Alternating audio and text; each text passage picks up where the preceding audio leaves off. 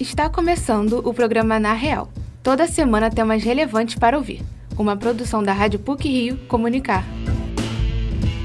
O edifício Joseph Deere, mais conhecido como A Noite, situado na Praça Mauá, vai virar um prédio de residências. Ali funcionou o Rádio Nacional, palco de programas de auditório, radionovelas, radioteatro e por onde passaram os principais cantores e cantoras que marcaram a era de ouro do rádio no Brasil. O nome do edifício é uma homenagem ao arquiteto francês, que também projetou o Copacabana Palace e o Hotel Glória. Este é um dos assuntos do programa de hoje. Vamos falar também sobre o projeto Surf Praia para Todos, que busca difundir o equilíbrio dentro e fora d'água para diversos grupos, especialmente jovens em situação de vulnerabilidade, idosos e pessoas com deficiência. Fique com a gente!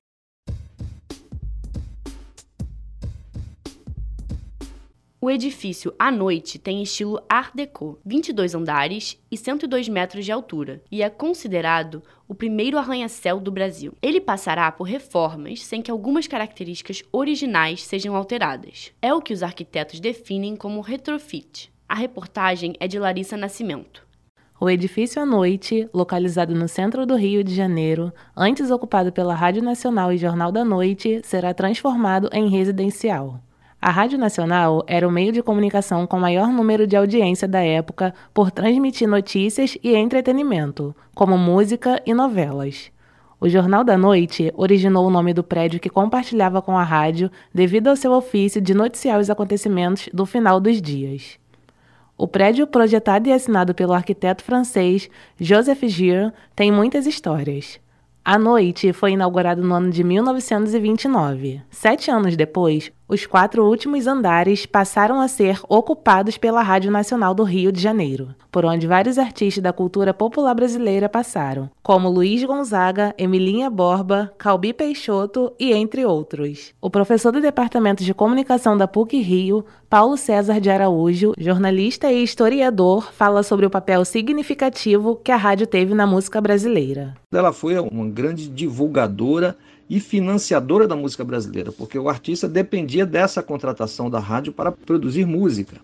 Então, nesse sentido, a, a rádio foi decisiva, fundamental, é, inclusive para essa diversidade, porque os programas todos da Rádio Nacional abrangiam diversos gêneros. Você tinha programas de samba ou de samba canção, programas de marchinhas carnavalescas ou de valsa, enfim, através da Rádio Nacional se propagava painel sonoro capaz de abranger todos os gêneros da música brasileira. Durante a Segunda Guerra, no último andar ficavam dois marinheiros observando possíveis invasões através do mar de nações oponentes. A Rádio Nacional também fez parte do governo de Getúlio Vargas no período da ditadura e foi o primeiro instrumento de comunicação a mediar a interação de autoridades com a população. Por isso, a Nacional passou a receber investimentos de tecnologias do político. O historiador Paulo César de Araújo fala como o trabalho de divulgação do governo Vargas era executado na Rádio Nacional. O próprio ditador Getúlio Vargas, no Estado Novo, usava os microfones na Rádio Nacional em datas específicas, por exemplo, no, no 1 de maio, quando ele anunciava o, o novo salário mínimo a partir de um discurso lá no estádio do Vasco da Gama, em São Januário, é o maior estádio do Rio na época. Esse discurso dele é transmitido pela Rádio Nacional. No aniversário do Estado Novo, dia 10 de novembro, ele também no 7 de setembro, no Natal, no Ano Novo, enfim. Então, o líder máximo do país na época, seus ministros, estavam sistematicamente aparecendo e, e discursando nos microfones da Rádio Nacional, que era a rádio de maior audiência. O último ano em que houve circulação no prédio foi em 2012, quando foi fechado para reformas e desocupado pela Rádio Nacional. Em março deste ano, a Prefeitura do Rio teve a iniciativa de comprar o prédio, mas decidiu abrir uma concorrência para vender o edifício. A empresa QOPP Empreendimentos ofereceu a maior proposta de compra e adquiriu o imóvel. A previsão é que as obras comecem em setembro de 2024 e dure cerca de um ano e seis meses. O novo residencial é considerado um ícone do Rio de Janeiro por ter sido o primeiro arranha-céu da América Latina com 102 metros de altura. A decisão de manter a estrutura faz parte do projeto Reviver Centro, que tem a proposta de expandir a moradia na região central e ocupar com habitantes os prédios que estão ociosos, além de preservar a história dos patrimônios que compõem a capital e são tombados. O professor da PUC-Rio e arquiteto Celso Raiol comenta sobre a necessidade de levar habitantes para a região central. Criou-se um pouco de um programa do próprio governo, ao ver que o centro da cidade precisaria, é, de certa forma, desse resgate e desse impulso é, com mais benefícios para que isso ocorresse. Ah, o da cidade, no Rio de Janeiro, teve uma lei há anos atrás, acho que não me engano, em 73, que proibia o edifício residencial no centro. Isso foi uma grande catástrofe urbanística, digamos assim. Que a gente deixou de ter, como nos grandes centros urbanos no mundo inteiro, de ter habitação coexistindo com a edificação comercial. Isso torna viva a cidade, né? Embora o planejamento da reforma vise uma estrutura moderna, assim como o cenário da cidade, as características da fachada do prédio serão mantidas para preservar a memória dos primórdios do edifício. A reforma prevê dois espaços internos nos quais o público poderá ter acesso: um restaurante e o Centro Cultural da Rádio Nacional. A pretensão da construtora é que os 447 apartamentos sejam ocupados. Os envolvidos do projeto também estão entusiasmados para que a reforma do edifício atenda às demandas corporativas e diminua a distância do trabalhador entre a sua residência e o local de trabalho, já que muitas empresas ocupam a região central. Este novo trecho habitacional da zona portuária irá trazer valorização para esta área e pode contribuir para futuros investimentos do mercado imobiliário para recuperar esta região central do Rio e o seu entorno. Larissa Nascimento, para o Na Real. O projeto Surf Praia para Todos atende moradores das comunidades da Rocinha, Pavão Pavãozinho e Cantagalo. Trata-se de uma iniciativa transformadora para a vida de jovens e idosos que aprendem a enfrentar o mar e a lidar com equipamentos relacionados ao surf. A reportagem é de Laura Tura. Há 12 anos, o projeto Surf Praia para Todos busca propagar o equilíbrio dentro e fora da água para os mais diversos grupos sociais.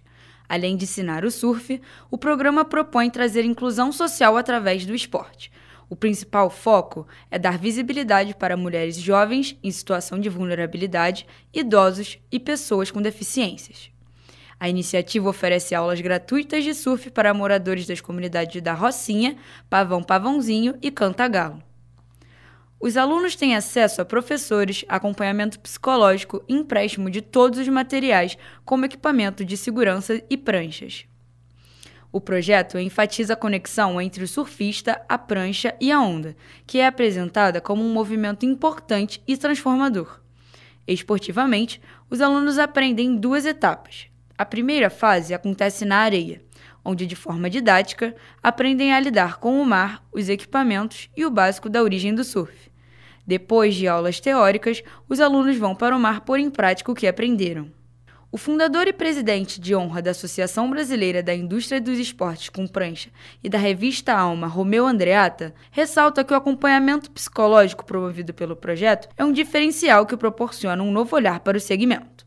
O que a gente tem, que eu acho que é uma das coisas importantes do projeto, que também sendo desenvolvido uma metodologia, é um acompanhamento psicológico o que a gente tem construído nesse novo approach que nós estamos tendo com o approach psicológico é uma relação que está nos abastecendo um novo olhar para o segmento, para quem nunca praticou e ao mesmo tempo como tem esse foco na mulheres em situação de vulnerabilidade, deficientes. Isso está sendo para nós muito importante para a gente formar, desenvolver novas plataformas para esses novos públicos que nós estamos trazendo. Declarado patrimônio imaterial cultural da cidade do Rio de Janeiro, o surf e os esportes com prancha no geral geram um impacto no comportamento dos praticantes. Isso acarreta em uma mudança no estilo de vida, predominantemente saudável e interligado com contato direto com a natureza. Além dos benefícios físicos, o esporte ensina valores coletivos, aproxima os integrantes e traz uma reflexão sobre as condições de vida de modo geral. Tudo isso pode provocar uma mudança em cada um, mas também despertar um senso de coletividade entre os participantes. Para a professora do Departamento de Serviço Social da PUC Rio, Ariane Paiva, os projetos sociais ajudam os participantes a esclarecer a forma em que eles veem o mundo e a compreender os direitos de cidadãos existem ações que proporcionem né, reflexões sobre as condições de vida, sobre a organização das lutas coletivas, projetos que colaborem com a experiência democrática e de cidadania que vão de fato mudar a forma de ver o mundo, a forma de pensar a vida de determinados grupos pensar a cidadania também como uma compreensão dos direitos dos sujeitos e como eles podem reivindicar esses direitos. Eu acho que os projetos sociais eles têm de fato um papel importante na organização das lutas e da organização comunitária. Isso pode de fato mudar a vida das pessoas.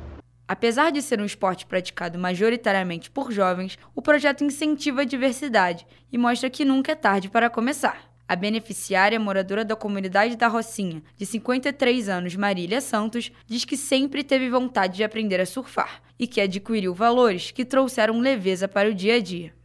É ter uma vida mais tranquila, né? Porque o mar, apesar de ter dia que ele está muito bravo, tem dia também que ele está muito manso. E em cima do surf eu posso ser quem eu quiser. Eu posso sonhar, eu posso acreditar num dia melhor.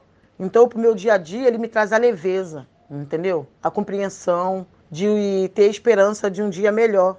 Para a estudante da comunidade da Rocinha Isadora Vidal, o projeto a ensinou a conviver melhor e ela aprendeu a lidar com o mar. Agora eu tenho uma vida mais saudável, eu posso surfar todos os dias bem cedo. É, trabalho em grupo, aprender a conviver mais com as pessoas. E o maior desafio de aprender a surfar é que eu tinha muito medo do mar e hoje eu estou aprendendo a, a perder o medo. O projeto mostra que é possível surfar independente da faixa etária, sexo ou dificuldade. Com a missão nobre de democratizar o esporte, a iniciativa ajuda centenas de pessoas a enfrentar a realidade de forma mais leve. Laura Tura, para o Na Real. E para finalizar a edição do Na Real de hoje, algumas pílulas sobre o que foi ou será destaque nas mídias. Pílulas da semana. O cantor canadense The Weeknd se apresenta neste sábado no estádio Newton Santos. Os portões serão abertos às 4 da tarde e o show está previsto para as 9 da noite. A última vez que o músico esteve no Brasil foi em 2017. Além do Rio de Janeiro, The Weeknd estará em São Paulo nos dias 10 e 11 de outubro. Todos os ingressos estão esgotados.